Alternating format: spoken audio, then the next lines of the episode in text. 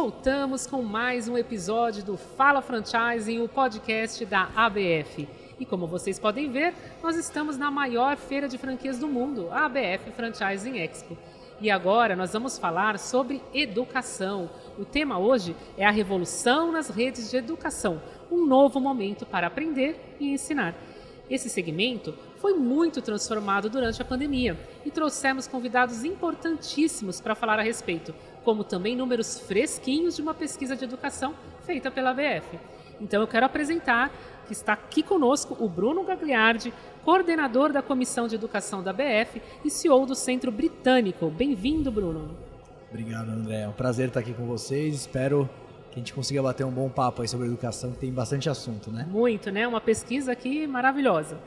E eu também tenho a honra de apresentar o presidente do grupo Movedu, diretor adjunto também de planejamento estratégico da BF, o Rogério Gabriel. Bem-vindo, Rogério. Muito obrigado, é um grande prazer estar aqui, né, falando né, da BF, essa feira maravilhosa, né, a maior feira do mundo, e falar de educação, que somos apaixonados por isso. É isso aí. E para completar aqui esse timaço, quero que o Bruno apresente quem está aqui conosco. Banco. Bom, a gente tem a honra de receber o Fred aí, né? Trabalha com a parte de, muito forte, a parte de research deles lá no Bank of America. Então, Fred, bem-vindo aí, obrigado por ter aceitado o convite. Não, obrigado pessoal, prazer é, prazer é todo meu, obrigado Bruno, obrigado André, vai ser um prazer estar aqui com você, espero poder agregar de alguma maneira nesse, nesse bate-papo aqui. Com certeza. Obrigado.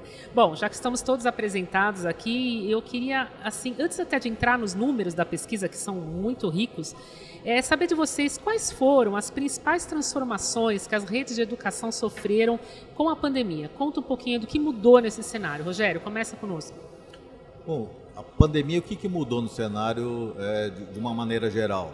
As escolas, o nosso modelo de entrega, né, e o modelo de entrega da maioria das redes é um modelo de entrega que é feito presencialmente. No nosso caso específico, a nossa entrega já era digital mas feita dentro da escola. Então era uma plataforma digital que a jornada desse aluno passava pelo chão da escola. É, já tínhamos uma pequena base dessa base de alunos que funcionava é, para aulas híbridas ou online, é, mas a imensa maioria desses alunos estudavam presencialmente dentro da escola. É, o que, que aconteceu né, de grande aprendizado dentro dessa história? É, foi a gente quebrar principalmente né, esse credo, né, que como é que essa entrega pode ser uma entrega mais rica. É, tá certo que no, no, caso da Movedu, né, que são as marcas Prepara, Microlins e Ensina Mais Turma da Mônica, principalmente em Prepara e Microlins, que é a nossa maior base de alunos, nós trabalhamos com qual que é o nosso papel? É capacitar esse jovem para levar ele para o mercado de trabalho. E nós trabalhamos com a base da pirâmide.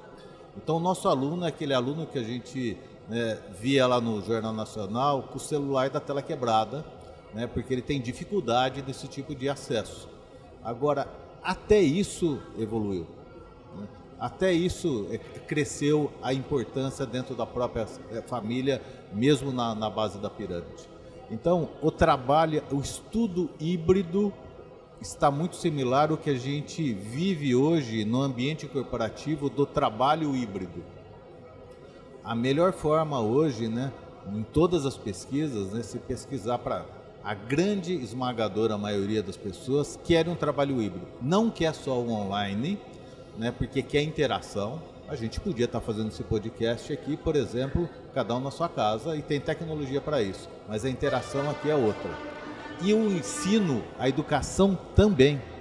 Esse aluno quer ter a flexibilidade de estudar na casa dele e não ir lá, se fosse uma aula, somente uma aula expositiva, mas ele quer ir lá sim para uma aula prática, ele quer ir lá para conversar com pessoas próximas com desafios é, similares ao que ele está tá vivendo, ele quer ampliar o seu network.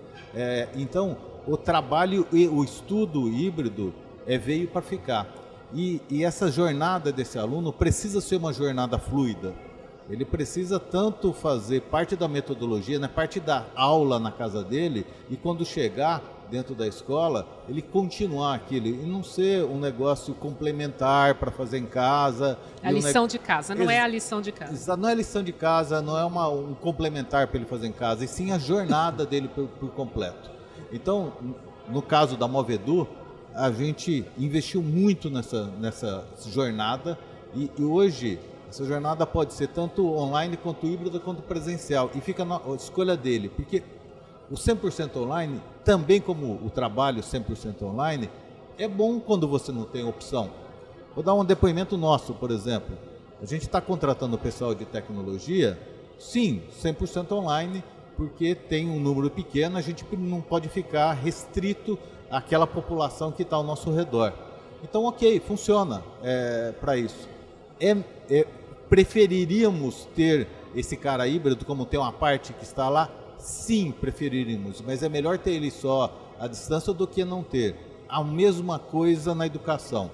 Se estou no interior do país que não tem uma escola nossa, é melhor ter a opção de ter o 100% online. Se tem uma escola nossa, que é até bom para a gente poder no online ver o potencial e etc., que tenha todas as opções e a escolha passa a ser desse aluno. E a escolha, já comprovadamente, que a gente né, já está nessa jornada há um tempo, é a híbrida. Perfeito. Você sente isso também, Bruno? Fala um pouquinho dessa experiência, vamos acrescentar. Também. É, eu tenho uma particularidade, né? Porque uma das, das empresas que eu atuo, o Brasil Canadá, é um colégio.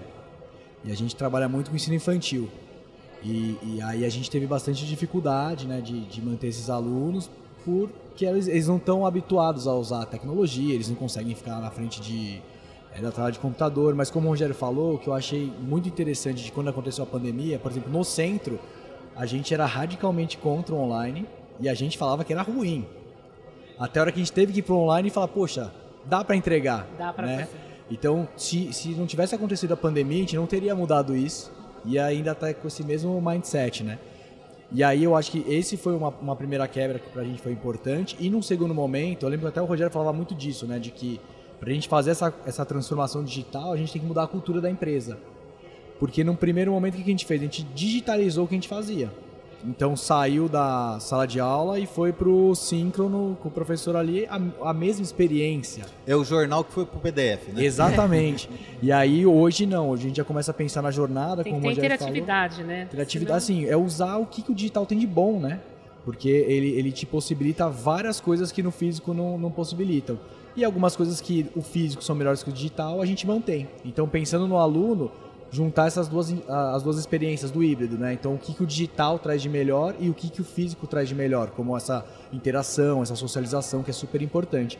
Então acho que agora a gente vai para um novo momento que é começar a entender essa jornada digital do aluno mesmo, com homicanalidade no, no, na educação, que ainda não era uma coisa que estava, pelo menos para mim, tão clara de como fazer. Ou acho que hoje os caminhos já estão um pouquinho mais claros, né?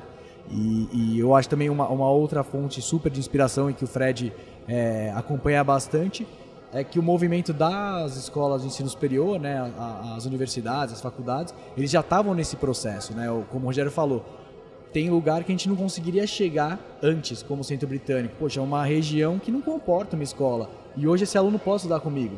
Sim. Independente abriu de, oportunidades a, também. Abriu né? oportun, que eu acho que é o que acontece né, né com o mercado de educação superior sem também, para ter dado esse boom. É, o Fred vai comentar isso e, e, e, realmente é impressionante, porque eu acho que as redes de educação foram as primeiras a ter que dar uma resposta na época da pandemia, porque todo mundo tem algum filho, alguém estudando. E, e, foi urgente, né? Então você se movimentar e eu quero até que você comente isso, Fred. Sim. Como que o banco vê, acompanha esse segmento, quais são os números, os dados? Não, legal, legal. Não, acho que o Rogério e o Bruno colocaram muito bem. Eu acho que tem a questão que primeiro teve uma também a questão da confiança do aluno, né? Talvez o aluno antigamente ele via que talvez fazer o ensino à distância um EAD talvez não tivesse a mesma qualidade e até por necessidade isso mudou, né? É, e as empresas também é aquela coisa, você está vendo que tem uma mudança, você pode entregar, mas o aluno não vem, então você também espera, né? Enfim, tem, tem, tem várias questões aí. E acho que um outro ponto interessante é que quando você pega o ticket, né, o ticket no presencial e o ticket no EAD, o EAD ele é mais ou menos um quarto do ticket do, do presencial. Então, para as empresas, no primeiro momento, se você já tem o presencial, essa migração ela não é tão óbvia, porque você perde receita no primeiro momento, você tem que ter muitos mais, muito mais alunos para você poder compor. Por outro lado, o digital ele tem uma margem muito maior porque é um jogo de escala né? Bem feito. O custo é menor também, né? O custo é muito menor. Depois assim. que implanta a tecnologia, né? Depois que... É, exato, esse, esse ponto é muito bom. Esse ponto é muito bom e no caso né, é, dos cursos superiores que foram, é, estão alguns passos à frente disso, é, passaram exatamente por essa dor e a gente fala bastante né, na, na, na comissão, né, né, Bruno, sobre isso, é tem que a, a, a, pandemia foi muito ruim na parte de saúde, todo mundo tem coisa triste para lembrar disso. A nível de receita, né, a nível de resultado, é, foi ruim também para o setor de educação mas a nível de transformação foi maravilhoso, porque ele quebrou uma coisa muito importante, que é o paradigma. Por exemplo, eu vou falar, o Teams e o Zoom já estava lá. Verdade. Já tinha. Já, já estava lá. Só que você vai fazer uma reunião comigo pelo Teams, você não está dando valor para mim. Então vem aqui presencialmente, pega um avião e é, fica o dia inteiro para ter uma reunião de uma hora, né? Uma coisa super improdutiva. Isso caiu assim, de uma hora para outra. Hoje, quando é reunião presencial, tem que avisar, né? Porque senão tô, tá aqui o invite com o link. Uhum. E que bom, né? É, que assim, e a educação, a mesma coisa, né? A educação também passou por, esse, processo de transformação. E no caso do EAD, é, do, do curso superior, é, também com toda a clareza, tinha coisa boa e coisa ruim. Uhum. Né? Então teve uma evolução também importante. Né? O que realmente Onde que o aluno precisa do polo? O que ele vai fazer no polo? Qual a atividade que precisa acontecer é, dentro desse ambiente? O que, que é valor agregado para tanto? Para não virar um negócio de commodity e preço é, somente. Então, as empresas foram se posicionando com relação a isso. Né? E tem uma questão também de faixa etária. Né? Se a gente for pegar o público infantil, nós temos uma marca de público infantil que é a Ensina Mais, Turma da Mônica. Veja que interessante é, esse caso. Assim, a marca sofreu, porque o, aluno não faz aula sozinho. Ele precisa do pai e da mãe para poder estar tá fazendo a, a aula com ele. E o pai estava lá, o pai, a mãe, o filho, dentro de casa, o cachorro, brigando todo mundo. pelo computador. Brigando é. pelo computador e pelo link, pelo acesso da internet concorrido ali. Essa parte foi a ruim, mas sabe qual que foi a maravilhosa?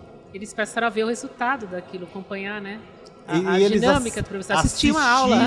o processo. eu sei porque eu fiz isso. Ali, ó, depoimento aqui pessoal seu. Verdade. Assistindo essa dinâmica, passaram a dar muito valor. mais valor para a escola e para o professor. Com certeza. É, então, esse negócio de trazer a escola para dentro de casa dos pais teve um processo de enriquecimento da família como um todo, né? que não é o papel só do professor ou só do pai, e sim dessa, da mistura de todos eles para poder educar aquela, para aquela criança. Então, sim, teve coisas muito ruins e teve coisas muito boas. Quebra de paradigma para isso com a própria rede. É, a gente se orgulha muito de ter uma relação de, e, e rede é relação de confiança. Ponto. É, rede é engajamento. A gente se orgulha de ter uma rede muito engajada. É, mas falar de transformação não é com a rede, é com a sua esposa, com o seu filho, ó, vamos mudar aqui. Não, peraí, como é que é esse negócio de mudar? Né? Todo mundo fala que é legal e etc e tal, mas de que não mude o meu, né? É, e aí na hora que a gente foi, a gente falava desse processo de transformação, existia um receio, né? Pô, mas qual que é o meu papel aqui com a minha escola, se eu ensino online, é concorrente comigo, como é que vai funcionar isso? Só que tinha, sinceramente, um problema na mesa muito maior do que aquele para a gente discutir tinha um problema que era o problema do pandêmico, de isolamento que a gente precisava resolver. É, a gente tomou uma, uma, uma, atitude talvez mais empreendedora, vai mais encorajada, que, que teve uma, um, um pouquinho mais de risco na mesa para isso, que foi a gente acelerou no processo de, de transformação, porque a gente entendeu que realmente vai a captação de aluno não estava fácil, é, para a gente poder estar tá fazendo, era um negócio de manter é, a base de, de alunos. Então acelera no processo de, de transformação, porque isso tinha duas coisas importantes. A primeira é manter e captar, né? E na hora que abrir, a gente está pronto. Sim. E não vamos esperar para ver como é que fica. E a segunda também, sinceramente, time. O nosso time, é, numa boa, não tinha notícia boa, né? Tocava o telefone, é bomba 1, bomba 2. Né? Então, é, o engajamento do time e você também mostrar que o futuro será muito melhor ainda do que aquele passado, tirando aquele presente, também foi muito importante. é, na, hora que, na hora que abrir, a gente vai estar assim e vamos construir esse negócio, já que a gente está todo mundo trancado aqui. Então, esse foi um, também um processo muito importante que aconteceu durante esse período. O, a, a, rede também se engajou para isso, entendeu? Falou, tem, tem um bicho lá fora maior do que a nossa discussão aqui, se é um pouquinho para lá, se é um pouquinho para cá.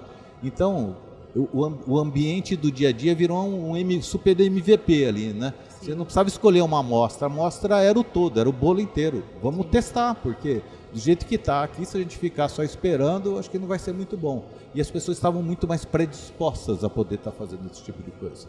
É isso aí. Eu acho que é legal a gente abordar também com o Bank of America, que é a pesquisa, né, Bruno? Que você comentou. Vocês têm dados também sobre a relação de desemprego com educação. Conta um pouquinho para a gente esses números. Legal, legal. Né?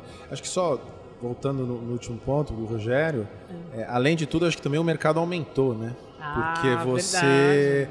assim, de você, se você não acreditava talvez tanto no, no ensino à distância, principalmente que é muito do o aluno que faz o ensino à distância muitas vezes é o cara que estuda a pessoa enfim é, trabalha de manhã de tarde e estuda à noite então antes você tinha a questão do deslocamento que é difícil que é caro né? O ticket era mais caro e agora quando você faz um produto mais massivo 150 200 reais falando de curso superior dependendo obviamente do curso que você faz medicina é muito mais caro enfim você tem uma inclusão muito maior das pessoas com uma expectativa de, de, de ter um, um, emprego melhor, um, ganhar uma renda maior, enfim. Então, acho que isso também mudou muito, teve uma inclusão muito maior e para o mercado de educação é ótimo que você está trazendo eu, eu vi mais muito gente. curso de ensino de idiomas, assim, num preço que é um quarto, um quinto do que você via numa escola, assim, Exatamente. na época da pandemia, né? Online. Exatamente, exatamente. Não, perfeito. Acho que, e aí, voltando na, questão do desemprego, André, acho que assim, é, o, hoje o desemprego no Brasil está mais ou menos 8,5%, né? Mais ou menos. Quando você pega os últimos cinco anos, é, ele variou ali de 7,8%, 8% a 15%. Né? Os últimos cinco anos, você pega os 10 últimos anos, também ele fica mais ou menos é, é, é nessa linha. Então, quando a gente olha assim para o desemprego hoje, óbvio, sempre tem espaço para melhorar, mas olhando o histórico, não sei se tem mais tanto espaço assim. Né? E é claro que você tem uma, uma relação muito grande entre o emprego, né? Que é justamente essa pessoa, seja o EAD ou presencial, que trabalha de manhã de tarde e tem o dinheiro para você investir e tentar mudar de patamar social, né? É, mas então, assim, quando a gente olha hoje, óbvio, se ele, se ele baixar ainda mais para 8, 7 e pouco que seja, ainda deve ter um fluxo positivo para as empresas de educação, mas eu acredito que daqui para frente, onde a gente está, o, o, grande ganho das empresas de, de educação, principalmente no ensino à distância, vem de uma melhoria interna de uma melhoria no produto. Muitas vezes o produto, de novo, é um produto que está se adaptando, é um produto novo, né? É que foi colocado, eu não digo à força, mas foi acelerado pela pandemia, que foi o que o Rogério colocou. Né? Então esse produto também está em desenvolvimento. Então vou dar um exemplo aqui. Você é um aluno, você trabalha de manhã de tarde e você vai estudar à noite, né? Ainda tem dois filhos para criar, né? Aí você entra lá num, num, curso à distância e você, é, eles te colocam no semestre errado. Ou eles falam que vai ser um preço, vai ter um desconto, você paga o primeiro mês, o segundo mês já muda, você fala, mas calma aí, não era esse o preço que eu estava esperando.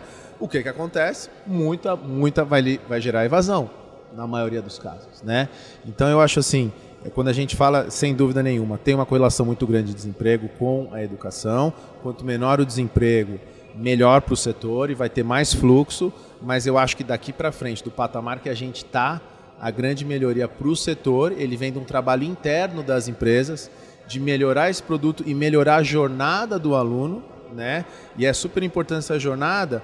É, a gente fala, né? Primeiras coisas vem primeiro. Primeira coisa, cadastro. Colocar o aluno para dentro no funil. Fazer com que ele se sinta parte de alguma coisa. Também não adianta ele colocar ele para dentro, ele está lá jogado, não tem não quem, com quem conversar, ele não está socializado, enfim, também gera evasão. Né? Então, acho que, que enfim, daqui para frente são as empresas quando eu falo empresa, estou falando mais de ensino superior. Trabalhando nessa jornada do aluno, fazendo com que ele se sinta parte de alguma coisa que é super importante. O desafio é mantê-lo engajado, que também não é fácil, e melhorando isso, vai, o, o, a variação da melhora vai ser maior do que eventualmente tomara, né? Tomara que o desemprego vá para né? Que não sete, tenha, que né? não tenha, ideal, né? zero, né? ideal é Perfeito, zero. né? O mundo É, perfeito. o mundo perfeito, sim, É. mas, mas enfim, eu acho que o, o, o número de, o volume de alunos, ele vem muito mais uma melhora interna daqui para frente do que até o, eventualmente uma de Tem, tem só duas coisas assim, bem importantes, né, disso que o Fred disse, né? A primeira que a gente aprendeu pela dor é que a transformação digital ela não é de baixo para cima. Eu não estou dizendo da estrutura organizacional. Estou falando do processo mesmo. Eu lembro que eu ouvi isso e a gente teimou e pagou por isso. Que é muito o que aconteceu com as faculdades presenciais e com a gente também. A gente já tinha um ensino digital, mas ele tinha boa parte da jornada desse aluno exclusivamente acontecendo presencialmente. Quando a gente foi forçar isso para poder as coisas acontecerem do outro lado lá, ela vai de, de lado. E eu lembro que eu vi isso dentro né, do, do nossos dos squad, com gente de fora, gente do nosso time, falou, olha, a gente tem que vir de lá para cá. Porque se está tudo digitalizado, você colocar processos presenciais, físicos, ok. Agora, enlatar o físico para ir para o digital, fica aquele hum, negócio de lado. É que eu, que é o PDF que você falou. É o PDF, é o jornal do PDF. Então, e, e isso, né, é, no curso superior, que é um negócio que já foi para isso há um tempo, né, foi muito desse lado e por isso que a entrega não era de qualidade. Era de qualidade e, e esse negócio, infelizmente, a gente está fazendo, começando a fazer a mudança nessa curva agora, que ficou o quê? EAD é pior do que o presencial. Exatamente um pouco desse, por causa desse histórico. E o EAD, ensino à distância, não é para aluno distante, é aluno próximo disso. Né? E, e, hoje com as equipes, porque para mim estudar e trabalhar é a mesma coisa. É, hoje as nossas equipes elas não estão na mesma sala, mas elas estão mais próximas do que eram antes, exatamente pelas ferramentas de, de comunicação e por causa da cultura que é um negócio é, é muito importante. É, e, a, e, a, pandemia né, se teve olha, uma perspectiva boa dela foi que ela quebrou esse paradigma. Né? Não existe esse negócio de quem está do seu ladinho está mais próximo de você. Eu tenho uma curiosidade para perguntar para vocês da área. Por exemplo, agora com a digitalização, você tendo a oportunidade de trazer alunos online, como é que fica a questão dos franqueados? É, como é que é feita essa, essa divisão de receita? Para quem entra? Para a franqueadora? É para o franqueado? Como é que é feito? Vocês estão vendo o segmento fazer isso? Me tá. expliquem. Aí eu falo aqui, Brunão, você que manda. É, eu acho que a gente pode contar nossas experiências, é porque o que eu percebo é que ainda não tem uma regra clara, né? Eu acho que tá. cada franqueadora tem, tem trabalhado de, de um determinado modelo. É, no centro britânico, como a gente está muito concentrado em São Paulo, e essa era a nossa ideia, foi o jeito que a gente viu de atender outras regiões. Então, no nosso caso, o franqueado que já performa bem em, em termos de venda e de entrega, porque tem o que o Rogério falou, né? Não é digital, não, a gente não está entregando mais o, o, jornal em PDF. Tá. E para isso precisa ter investimento, né? No, no, primeiro momento, como o Fred falou, os pais falavam não, digitar é mais barato, só que no primeiro momento a gente estava tendo mais custo, porque a gente não estava preparado para isso, é. a gente estava fazendo o jornal. Então a gente estava imprimindo o jornal e digitalizando, não estava fazendo ele já digital, né? Então a gente teve é, um trabalho para que as franquias se adaptassem para poder fazer essa entrega. Porque por mais que pareça ser bastante é, atrativo, né, eles poderem vender e aumentar o número de alunos, a gente se preocupava muito com a imagem que a gente podia passar para não fazer como é, o ensino superior fez lá no começo, né? No, é, geralmente o começo de uma experiência nova ela não é muito, é, não é ideal, né? Então, é, no meu caso, isso aconteceu. A gente daí, para esses franqueados, a gente disponibilizou algumas praças que a gente não vai montar uma unidade física para que eles trabalhassem. Então, a gente tem feito nesse formato, mas por ser menor. O Rogério provavelmente tem um exemplo bastante diferente, né, Rogério? É, então, o que que. Se eu vou dar um zoom out, um zoom in disso, né? Até falando de, de associação, né? Falando da, da BF e, e até de, de, de, parte do meu papel lá dentro do planejamento estratégico. É, o franchising né, está passando por um. O mundo está passando por um processo de transformação, logicamente o franchise também. O franchise, vamos combinar, né? Na largada, você tem um contrato de território exclusivo.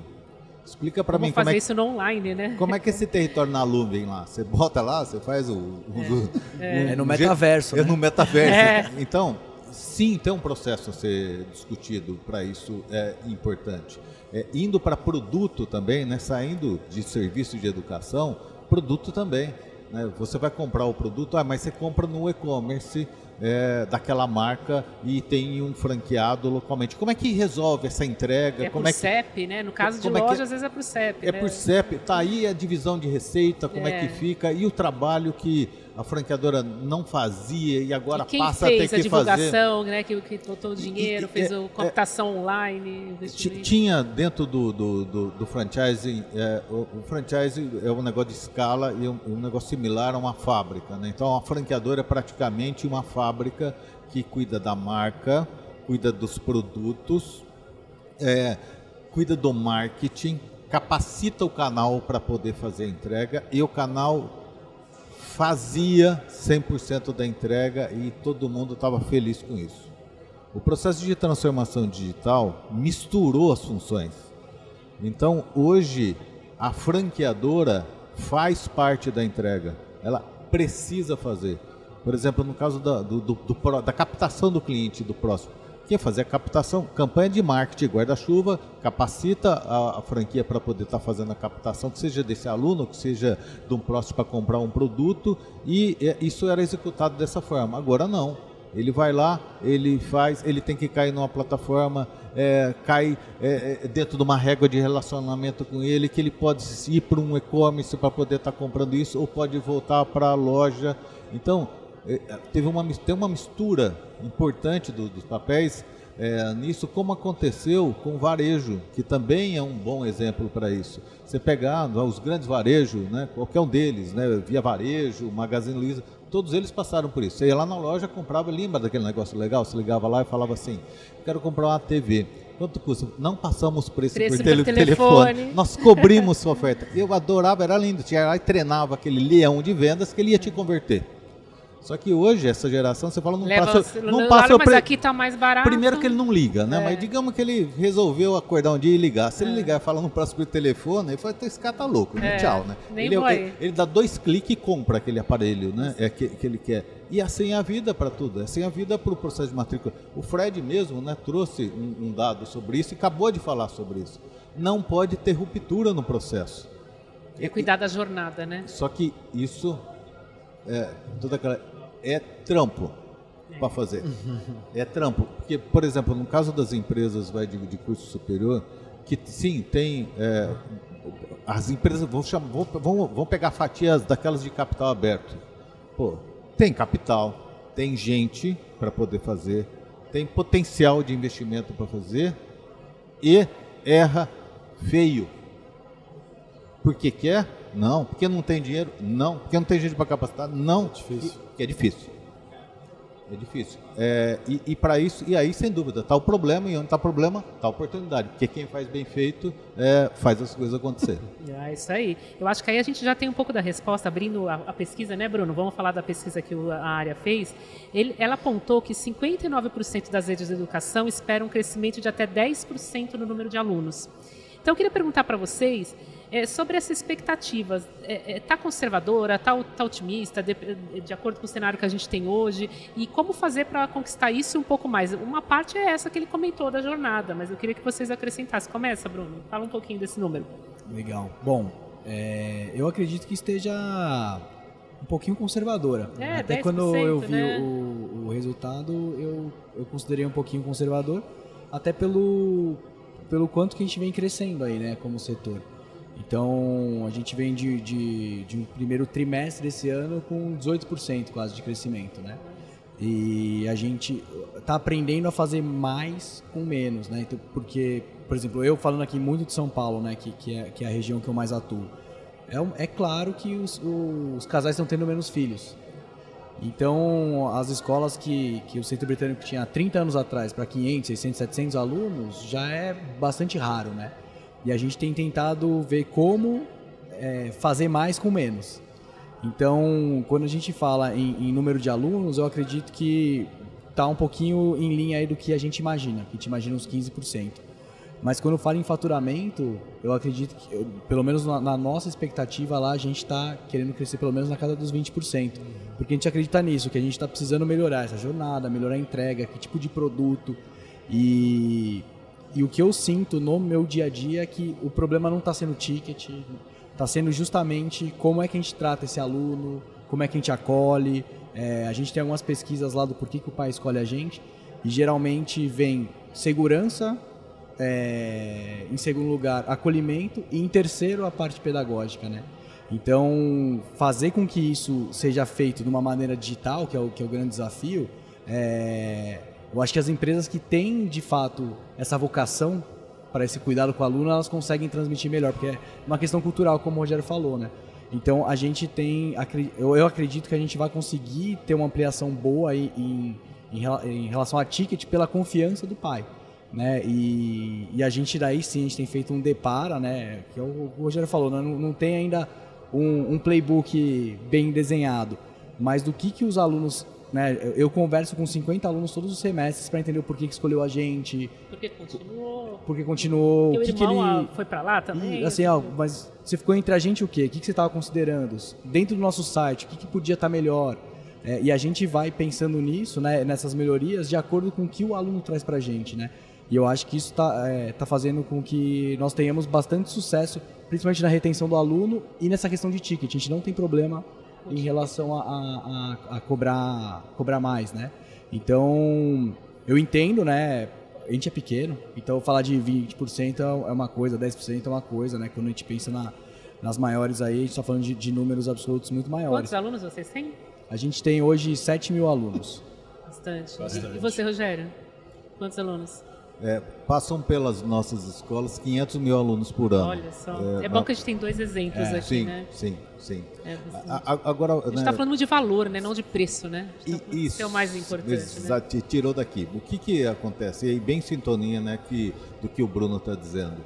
É, primeiro, é, esses depende do, do valor realmente entendido por esse cliente, logicamente na, da capacidade de pagamento dele, ele vai te priorizar nessa cesta né, de compras. É, e esse processo né, de entrega vai híbrida né, é, é um processo hum, que tem seus desafios para poder estar tá fazendo, mas depois de feito isso, é, e ele tem a beleza também que você traz um ambiente de dados mais para a mão, e esse é um negócio muito enriquecedor também. A gente tem provocado muito isso no, no, no, na nossa comissão, no né, nosso grupo, no nosso setor de educação, que é, bom, você quer fazer a transformação digital. Quantas pessoas de tecnologia existe dentro da tua empresa? É, porque franqueador realmente é um negócio, era muito um negócio fábrica, sabe? Consultor de campo, né? o, o, o pessoal de atendimento e, e, e, tech. Era uma área pequena lá de apoio. Tecnologia é uma área super representativa hoje, super importante e que está inclusive na, na cadeira estratégica a, a do negócio. Para todos os setores, né? Para todos, todos, os setores. Educação, saúde, todos. Exatamente. Super importante que isso aconteça. Então, depois disso feito, você também traz um ambiente de dados, de informação muito mais preciso. E por isso até que essa mistura de informação, vou dar um dado para ficar é, mais claro e tangível. Por exemplo, nós sempre tivemos a partir de pesquisa. E essa pesquisa faz parte do nosso programa de excelência é, dentro da rede, executada pela franquia, pelo franqueado, que já era ótimo. Mas o ciclo dela é muito longo e hoje o mundo não permite isso. Hoje, o nosso NPS está embarcado dentro da metodologia de ensino, medindo o pulso a cada momento daquele aluno, entendendo exatamente qual é esse ponto para fazer com ele, né, deixando transparente o né, problema que tenha no atendimento na franquia ou na metodologia de ensino, que seja o papel da franqueadora. E todo mundo tem acesso a isso, tanto a franquia quanto o franqueado. É, só que precisa ser mais ágil as coisas. Nós não temos mais tempo desse ciclo que era um ciclo fabril. É, lança o produto, lança na convenção, faz o barulho todo, Tem que vai, ser mais ágil, vai para o tá. mercado, né, e o mercado responde, a gente demora para entender, para votar. Não tem mais esse tempo para é poder estar é tá fazendo isso. Isso e, e, e realmente poder estar tá fazendo isso é um negócio de uma exigência grande e realmente ser uma empresa de tecnologia é, que funciona, uma edtech mesmo para poder dar essas respostas. Maravilha. Fred, complementa, sim, por sim, favor, obrigado. porque acho que você deve estar vendo isso também, né, no mercado. Não, exatamente. Acho que assim tem alguns, talvez alguns pontos interessantes. Acho que foi essa semana ou semana passada saiu, saiu até ia checar aqui, mas tinha desligado meu celular, não consegui checar. é, o número de alunos do Enem, ano contra ano, acho que aumentou 9,5%. Foi 9 alguma coisa, quase 10. Então já meio lógico. Está bem alinhado. Né, Exatamente, né, já fica bem alinhado. Então acho que esse é um ponto. Esse é um ponto importante. E aí, de novo, né, foi o que tanto o Rogério quanto o Bruno falaram. Isso é volume de alunos. E aí você tem o ticket. Né? E o que a gente tem visto é o ticket do. É que, de novo, estou falando mais de ensino superior. Mas os, o, o ticket do veterano, ele é bem maior né, vamos ter um aumento relevante, do que do calor. A dificuldade maior é você trazer para dentro. Uma vez que você traz para dentro e você mostra o seu valor, não é que ele paga com facilidade, mas ele paga porque ele está vendo uma evolução, ele está vendo uma oportunidade de melhora, né? Então, quando a gente olha, por exemplo, também trazendo alguns números, você pensa, pô, é 10, vamos falar, 10 a 15% para os vencedores em volume de alunos, mais 5, 6, 10% de ticket, estamos falando de 20, 25%. Então, acho que faz todo sentido com o que eles estão falando. Assim, em grandes números, quando a gente pega, enfim, Edux, empresa listada que a gente cobre, é, falando de, de, de, receita operacional, margem operacional, primeiro TRI eles tinham de 10% a 20%, cresceram 23%. Segundo TRI estão falando 10% a 20%, talvez deve vir alguma coisa na casa de 20 e poucos. Então os números estão conversando. Acho que 10% de volume, os, talvez os, os vencedores aí, vamos falando de 15%, quando você coloca ticket, 20%, para os mais otimistas é um pouquinho mais de 20%, faz sentido.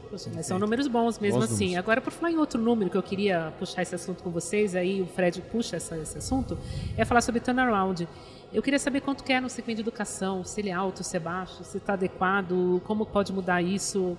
Você tem alguma informação? O de Fred? turnaround das, das empresas? Do... Sim, do segmento ah, do, de educação. Isso, perfeito. É, assim, quanto maior a empresa, é, mais lento ele, ele, ele é feito, né? Vamos falar... É que, enfim, então, talvez um bom exemplo. Vamos pegar a Cogna, que foi uma empresa que foi muito bem durante o FIES, mas depois que o FIES não, não, não tinha mais o, o todo o, o, dinheiro que enfim, tinha antes, ele teve algumas dificuldades. É, estamos falando aí de um turnaround de, uns cinco anos que eles vêm fazendo. Agora a gente está vendo uma melhoria, mas assim, principalmente no presencial, porque como é que é o ciclo, né? Você tem que ter espaço. Aí você está crescendo, você aluga o espaço, imaginando que você vai conseguir preencher. Aquele custo é fixo. Se você não preenche com o número de alunos mínimo, você tem um custo que está rodando e você não tem a receita entrando. Ah, não, mas então eu não preenchi, eu vou devolver o prédio. Devolver o prédio antes, ele é caro, porque fez, você fez um contrato de 3, 5, 10 anos. Então, se você antecipa, você tem que pagar uma multa. Né? É, e aí, de novo, você tem toda uma estrutura de professores, de grade aula, e é um jogo regional. Né? Cada região é de um jeito. Às vezes, uma região cidade, Santa Catarina, sei lá, Balneário tá indo bem pra caramba, mas o cara do lado às vezes não tá indo tão bem. Então, esse, essa reestruturação, principalmente no presencial, ela é um, é um processo mais lento, número de professores, também não é fácil fechar escolas, quando eventualmente tem que fechar, enfim, pega outro, vários outros pontos. Então, é um processo bem lento. Quando a gente pensa no EAD, fazendo bem, bem feito, né, o ensino à distância, tendo a entender que já é um processo muito mais rápido, porque você não tem essa estrutura toda. Você desenvolve um produto, o produto está lá. Você tem produção de conteúdo, é, é, é, o relacionamento com o aluno, mas a, a, a, velocidade de adaptação, entendo que ela tende a ser muito mais rápida. Então, é que hoje as empresas, principalmente quem estava no presencial, hoje tem que estar tá nos dois. Está todo mundo nos dois, né? Mas se você for um cara presencial em função dessa estrutura toda que você teve que montar apostando num Brasil evoluindo, num desemprego reduzindo, o que quer que seja, para você sair, ela, ela é demorada, ela é dura. Ela é dura. Mas eu acho que hoje, assim, o lado bom de crises que a gente vem passando é que a crise sempre traz. O Rogério colocou, né? Empreendedor é geralmente otimista, né? Se não fosse otimista, não seria empreendedor porque já teria falido antes, né? É, é, você, você, é, é você aposta no Brasil e aí você, enfim, tem algumas oportunidades, mas quando você está no presencial, é, é um jogo mais demorado do que no, do que no EAD. Maravilha. Quer complementar, Rogério? Sim, é, é, o, o turnaround, assim, para uma empresa que tem legado, né, que é né, isso que o Fred disse, né, por exemplo, mesmo no nosso caso, lá, que são mais de, de mil escolas entre franquias e polos, é, esse processo é um processo de cinco anos. O que pode mudar isso, né, que é o dos aprendizados? Primeiro, assim, é, o processo de isolamento que mudou tudo, né? E aí por isso que todo mundo fala, ah, qual que foi o maior processo, o que mais ajudou na transformação digital? Ah, foi o vírus, né? Porque ele é mudou a atitude das pessoas e como é que elas respondiam para aquilo. Então, que era em cinco, fez em dois ou três. E outra coisa que essa variável controlável é ter uma empresa digital, porque aí você fica a tua velocidade de mudança. Vou pegar também um caso para não ficar no abstrato e ir para o concreto. Nossa metodologia de ensino. A nossa metodologia de ensino já era digital há tempos, mas ela é, que foi desenvolvida num período de internet no Brasil que foi muito vencedora lá no passado, porque ela rodava localmente né, e se atualizava através da nuvem num, num Brasil de uma internet ruim. É, e aí a gente foi migrando esse processo. Mas chegou naquele momento que a gente zerou isso e levou isso para uma plataforma digital, escalável, é, com velocidade de mudanças rápida, com integração de soluções para você ter o dado na mão. Aí é quando o Fred disse, foi assim, se eu sou uma empresa mais digital, eu consigo fazer as mudanças mais rápidas. Porque uma coisa é você ir lá e mexer na nuvem e mudar esse processo e fazer um processo de capacitação. Outra coisa é você visitar mil escolas para poder estar tá fazendo isso. Certeza. E aí, até complementando isso, aí falando sobre educação, né? E, a questão do turnaround das franquias, né?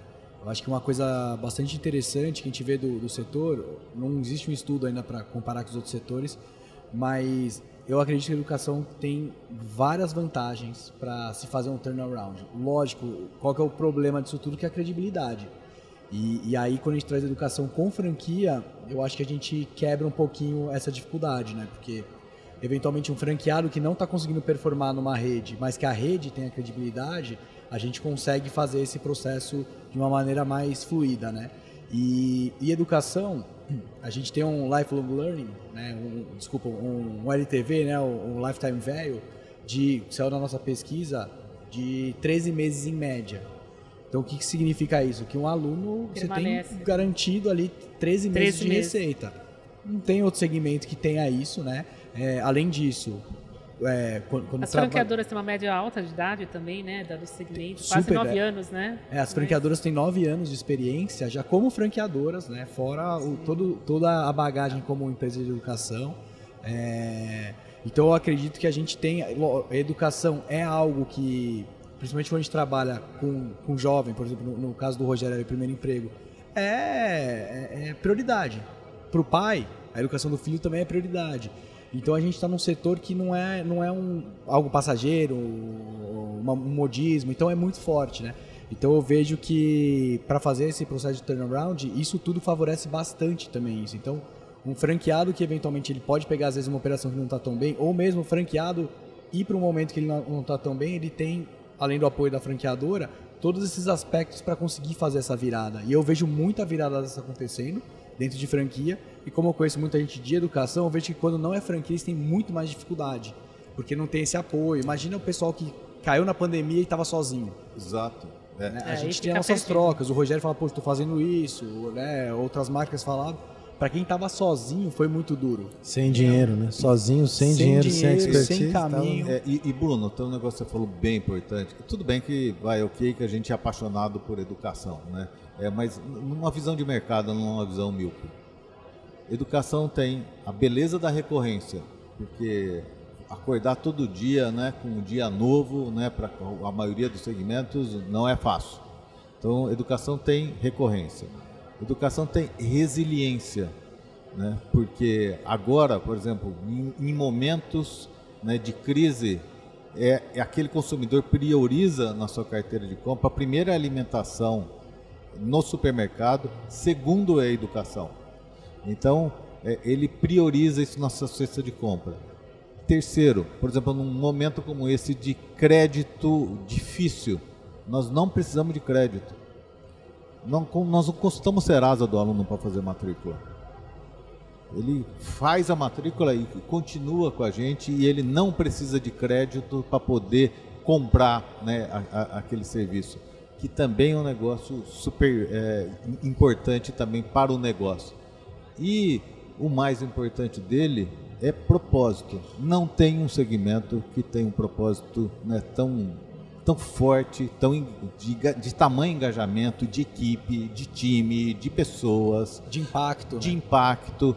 pô, a missão da nossa empresa, e, e, e, e, não tem jeito até de ser diferente, que é muito similar a de muito, é transformação de vida através da educação.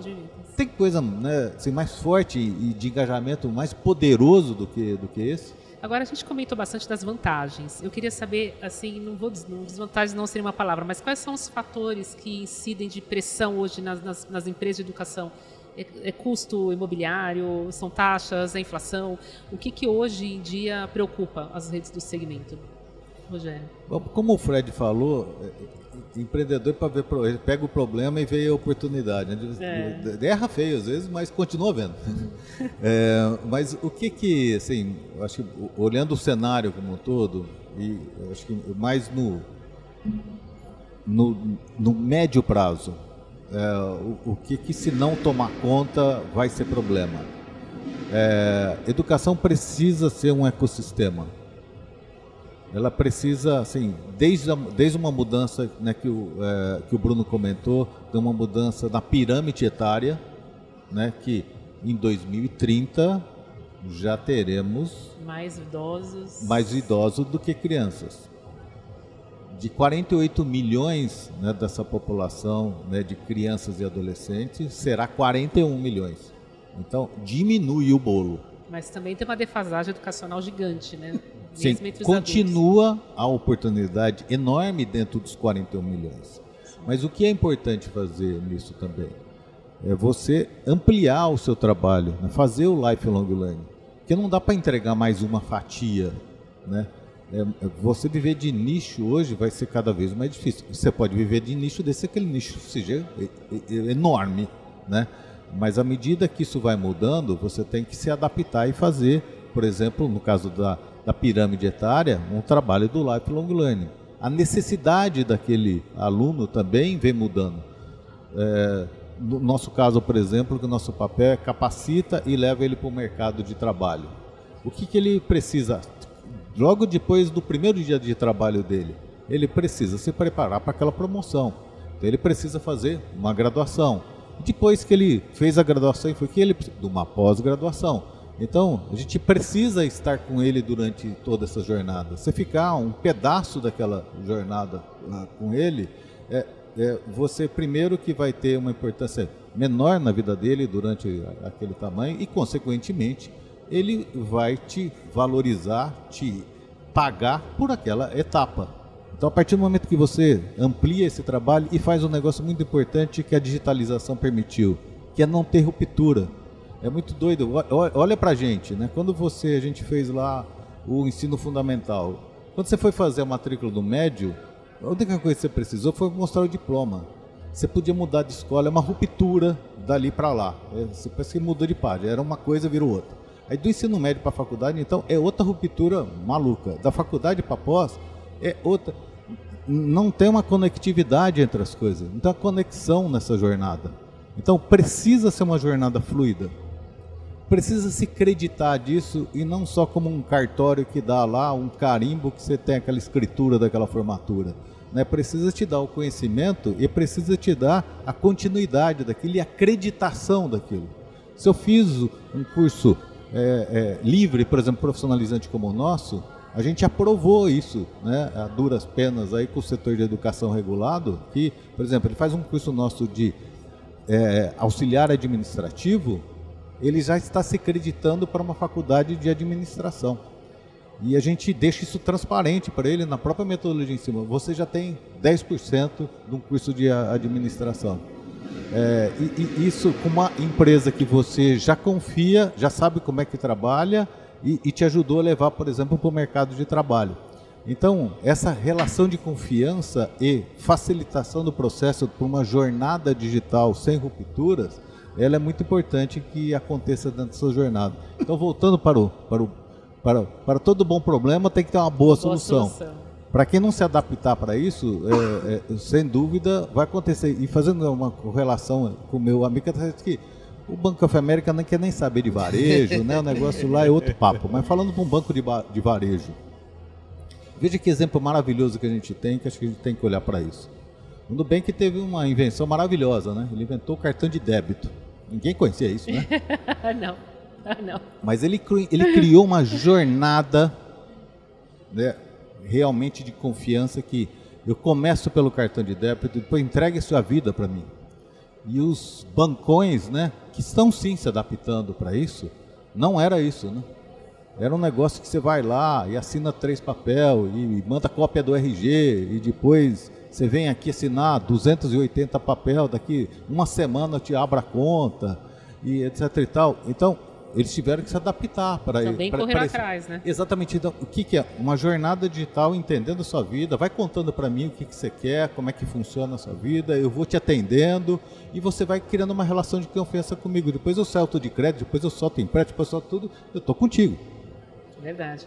Quer complementar Legal. também de, de, desse cenário? Claro, claro. Eu acho, eu acho que você, para a educação, acho que olhando para dentro, né? Eu acho que o grande dificuldade das empresas e uma oportunidade é a evasão. Né? E de novo, quanto mais você vai para o digital, a questão do engajamento e participar de alguma coisa ela é super importante. Tudo que você sente que você está acolhido em um grupo, tem amigos tal, fica muito mais difícil para você sair. Se qualquer coisa, vai andar de bicicleta, tem um grupo de amigos, você não vai um dia, ele, pô, você não veio hoje tal, pô, e aí, um personal, você está fazendo academia, pô, você não vem, você está sozinho, você não vai, ninguém vai te cobrar nada. Então acho que essa questão de você conseguir reduzir a evasão quando o cliente já está para dentro, eu acho que esse é o, é o grande desafio das empresas daqui para frente.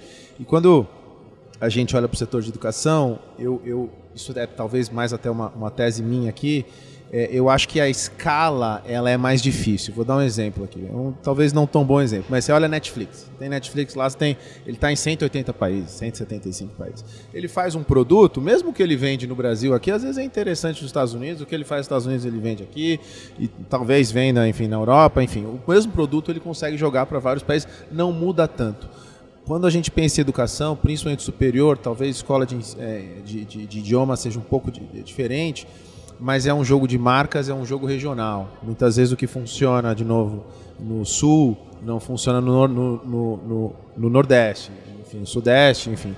Então, assim, não, eu, a, a, existe uma dificuldade na nossa cabeça de escala e aí você acaba gerando alguns problemas. Por exemplo, tipo, a gente falou história de turnaround. Teve um crescimento muito forte, você ficou pelo Brasil inteiro, em alguns você estava bem, outros não tão bem. Você tem que entender cada região, que cada região te, as necessidades de cada região para você conseguir entregar. Principalmente também quando você está no presencial. Mas mesmo no EAD, você tem às vezes a marca forte naquela região, pela marca forte eles vão, pô, se ele consegue me entregar no presencial, ele consegue me dar para o EAD. Então quando eu olho para o negócio de educação, quando você chega numa determinada escala, você tem o dinheiro, você talvez tenha os recursos para contratar as pessoas, mas não é, ela não é tão fácil essa jornada do que em outros negócios quando você olha. E, e, e, talvez por isso assim a gente tem a gente tem grandes players de educação, mas não tem um gigantesco, né? Digamos com valor talvez igual a empresas de hospital. Né? Você pega uma empresa de hospital maior do Brasil, hoje vale 50 bi de real. Você pega a maior empresa de educação do Brasil, vale 10 bi.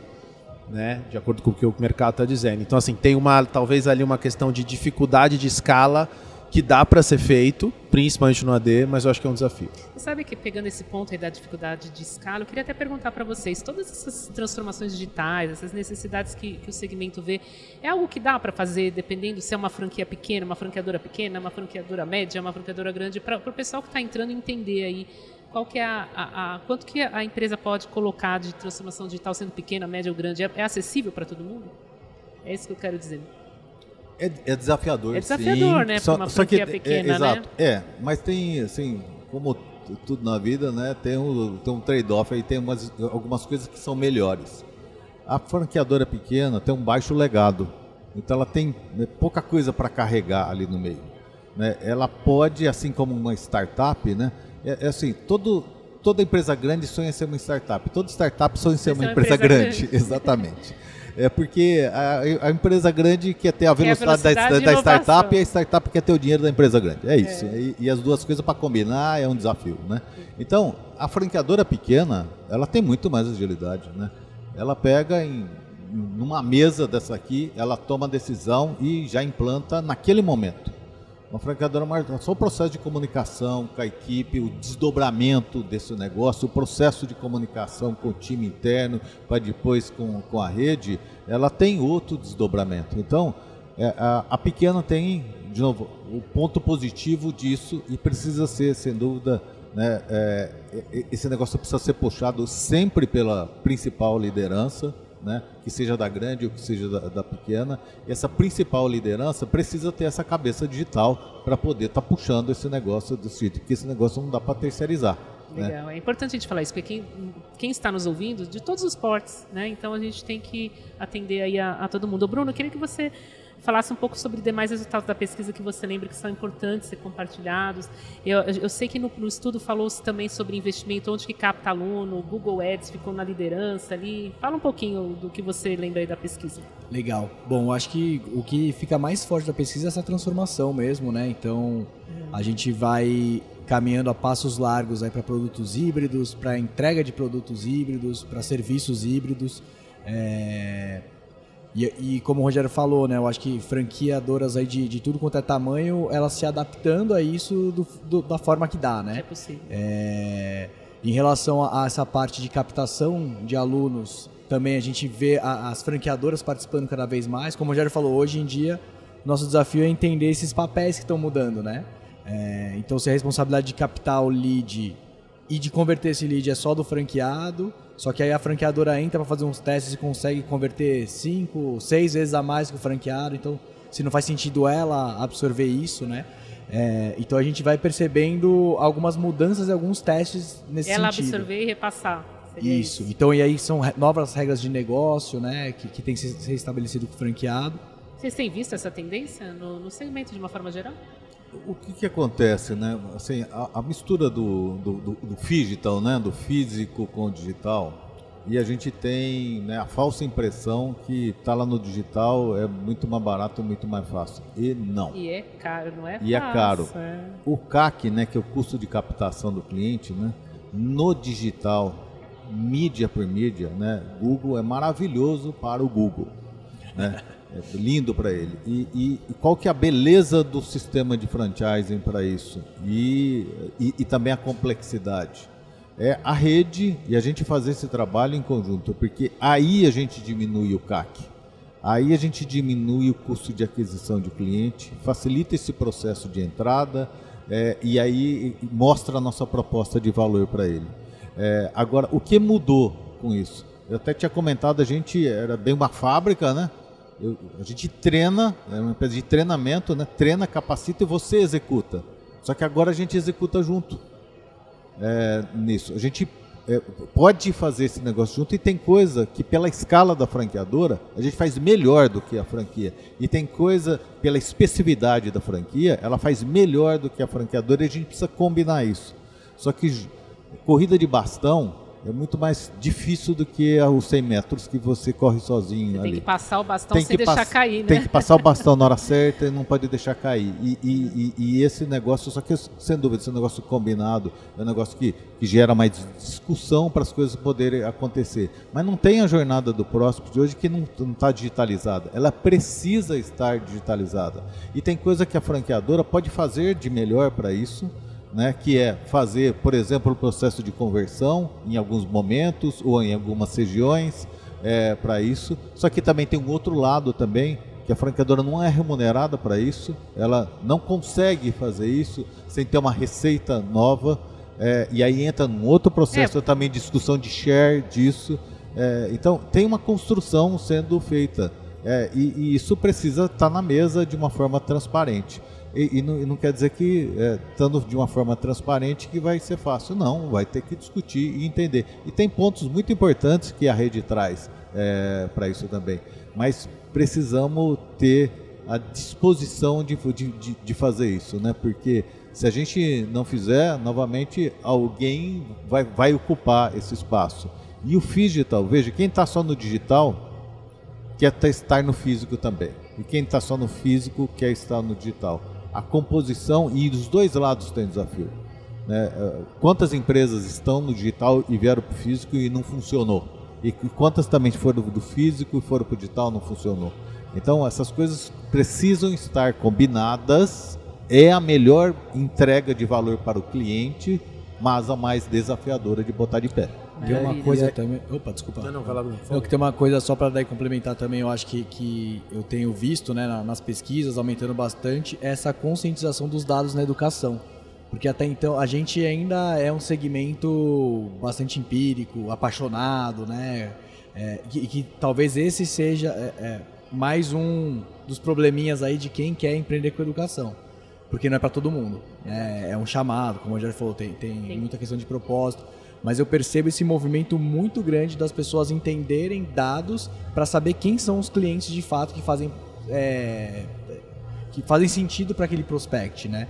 Então, conversando até com algumas franqueadoras, eu percebi isso, mesmo as pequenas, elas criando modelos com, com machine learning para saber esse tipo de, esse perfil de aluno não fica comigo, esse fica. Então, como é que eu ajusto minha máquina de venda com essa questão aí de Google, de Instagram, para trazer quem realmente faz sentido? Que daí às vezes vale a pena pagar um pouco mais, trazer mas trazer certo. aquele que vai ficar o tempo que, que necessário, né? Perfeito.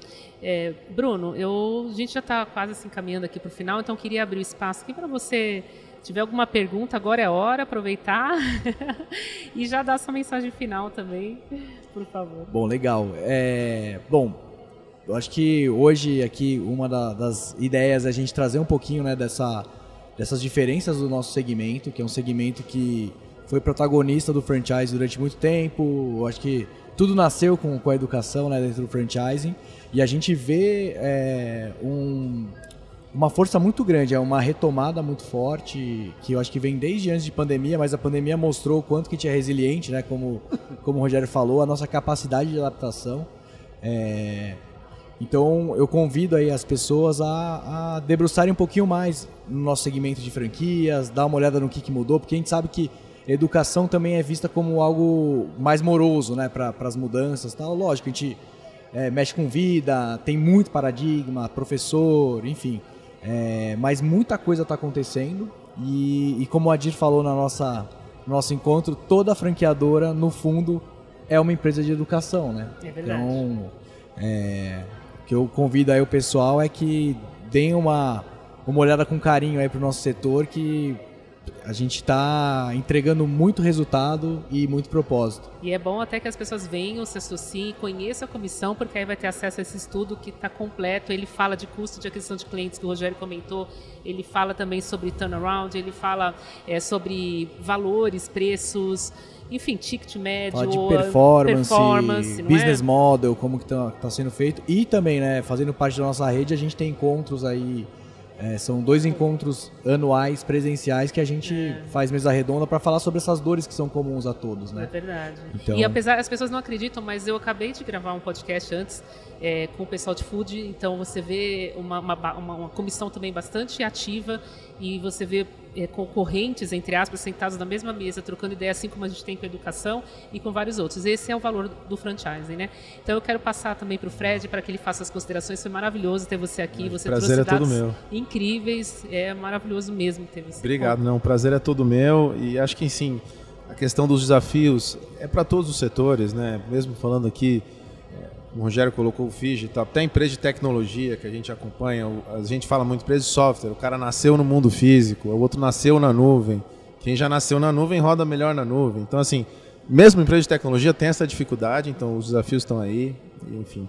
E, e, e eu tenho um, nessa questão de empreendedorismo, aproveitar aqui o, o, espaço, eu acho sensacional o prazer de vocês, eu realmente tenho uma admiração muito grande, porque no final do dia são vocês que tocam o Brasil, né? O banco dá dinheiro, ajuda, mas quem cria emprego, quem, quem, quem faz acontecer, dinheiro, né? quem coloca na reta ali são vocês. Então, eu, particularmente, tenho uma admiração muito grande. Foi um prazer enorme estar aqui. O que a gente puder agregar de alguma maneira, a gente, enfim, está 100% à disposição. E, obviamente, no setor de educação, como o Rogério colocou, é um propósito, principalmente no Brasil, né? A gente tem um milhão de defeitos e começando, na minha humilde opinião, pela educação. Então, acho que trabalho sensacional, o que a gente puder agregar é um prazer e uma honra, pessoalmente, para mim, poder agregar de alguma maneira. Muito obrigado. Obrigada eu, Rogério.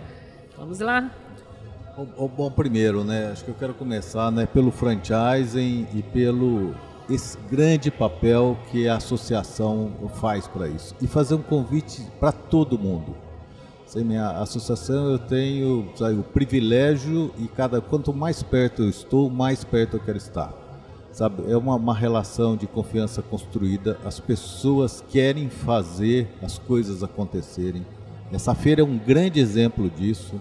essa semana, né, os encontros que tiveram, né, todos eles de food, de educação, de transformação digital, de franqueados, essa mistura não é uma associação de franqueadores, é uma associação de franquias para franquia e franqueados. É, e, e esse hoje na, na, própria abertura né, que teve dentro da, da, da, da, maior feira do mundo, a gente tem às vezes essa visão meio tupiniquim, né? nós, no Brasil, nesse país, a gente faz a maior feira do mundo. É, e um país empreendedor. E, e, o franchise consegue organizar essa grande beleza né, do franchise é unir a força, o potencial de investimento de uma marca com a força do empreendedor local. É, e aquele empreendedor local realmente faz mais bem feito do que se a gente estiver lá sentado naquele balcão para poder estar tá fazendo. Mas ele não faz sozinho uh, tão bem quando ele está dentro de uma, de uma rede, né, dentro de um processo é, que está olhando o futuro, porque a beleza do franchise é que a gente consegue, porque um pequeno negócio não tem espaço é, de gente, de investimento para olhar os próximos 5 ou 10 anos. Ele está no dia a dia. E a franqueadora sim tem esse papel. Esse papel é da franqueadora de olhar os 5 ou 10 anos, olhar planejamento estratégico, desdobrar isso para dentro, né, trazer a franquia para dentro. Então, o, o processo de, do, assim, o, o franchise e a ABF, que também é reconhecida mundialmente né, como uma grande associação do, do franchise, também outro orgulho para nós brasileiros. Agora, e falando de, do setor de, de educação, é, eu não conheço ninguém triste nesse setor. Eu, sim, teve, é um setor que tem problema, é um setor que é, tem é, escolas que não têm resultado, mas não tem pessoas tristes fazendo, trabalhando com educação. É, é um negócio que você acorda segunda-feira de manhã para fazer um negócio de extremo prazer, de extremo engajamento com todo mundo. E à medida que o tempo vai passando, né, a gente vai entendendo né, quais são os, os reais valores da vida. Né? E, então, só isso já, já, já vale, vale, tudo. Né? Já é vale tudo. Propósito. E aí, olhando né, para o resultado desse negócio, né, repetindo os pontos que nós falamos, re, é, receita recorrente resiliência, maturidade, é, preferência na carteira de compras desse negócio é, e principal e em momentos de falta de crédito como esse a gente está passando liso, né? E isso né, tem um valor gigantesco, né, Fred? Passar liso nesse momento não precisar de crédito tem um valor grande. Então é isso. É, o bom de falar com redes de educação é que a gente aprende, né? Vocês ensinam e a gente aprende, inclusive, aqui no podcast. Então, quero agradecer muito a vocês e falar para o pessoal que vamos ter mais episódios ainda na feira. Obrigada e até o próximo Fala Franchise.